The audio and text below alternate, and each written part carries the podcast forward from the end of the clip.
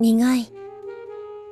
私の舌は意地でもエスプレッソという飲み物を受け入れる気はないようだ。多分、これが最後の一杯になるのに。ボイストラマ、最後の笑顔は、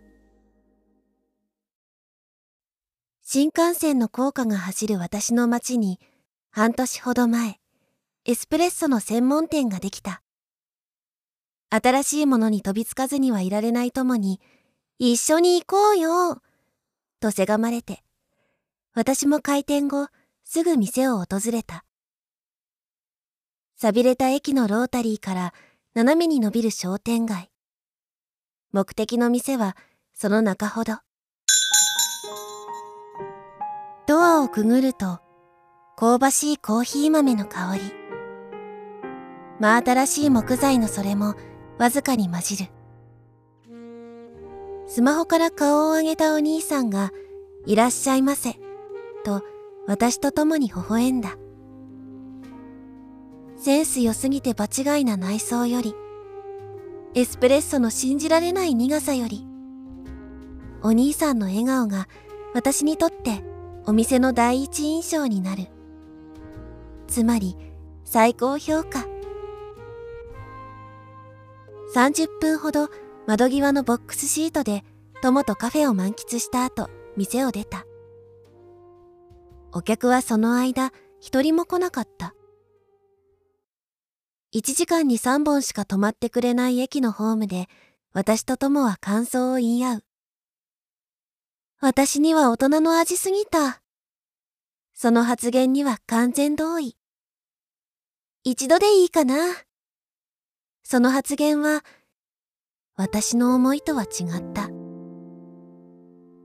エスプレッソは大人の味のままだけど、私はそれからもお兄さんのお店に通った。高校生の私に一杯500円は高額だから、そんな頻繁にはお店に行けない。それでも4回目のエスプレッソを頼んだ時には、いつもありがとう。って笑ってもらえた。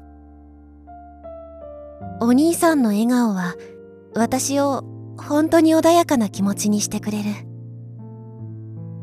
もちろん目の下にうっすらだけどクマが浮かんでることにも気づいてた。スマホの課金を減らし、買い食いをやめて、お店に行ける回数を増やした。惚れたわけねと友が言うので、惚れたのではない、押しているのだと言い返した。一月前、いつも通りにエスプレッソを頼んで、貸し切り状態の店内で30分ほど、ぼんやり窓の外を見て過ごした。ちらちら盗み見たお兄さんは、ここ最近見ないくらい晴れやかな表情で。私はテレビの取材でも決まったのかな、と思ってた。帰り際、言いにくいんだけどね、という言葉につなげ、店を畳むと話してくれた。お兄さんはどうするんですか？もう一度、東京で修行します。それが質問への答え。何でもそうだ。一旗あげるのも東京で、出直しに行くのも東京で、この街には何にも根付かない。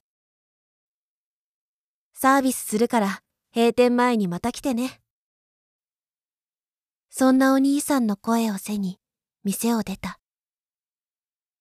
やけに大きな音を立てて扉が閉まる。それで終わりにしようと思ってたのに、閉店を3日後に控えた今日。私は自分の席と呼んでしまってもいい窓辺の席でエスプレッソを飲み終えた。最後まで苦かった。カバンを掴んで立ち上がる。ひいきにしてくれてありがとう。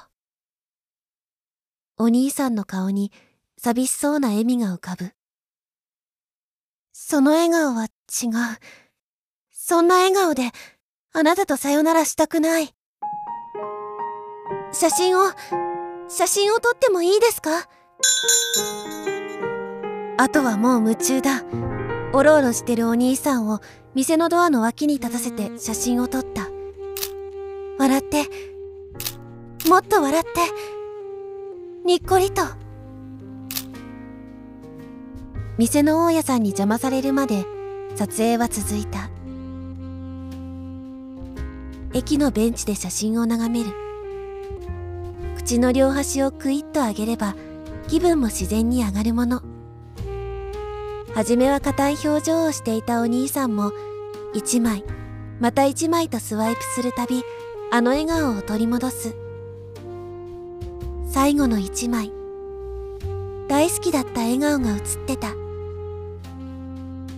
この笑顔を見ることは多分もうないんだ。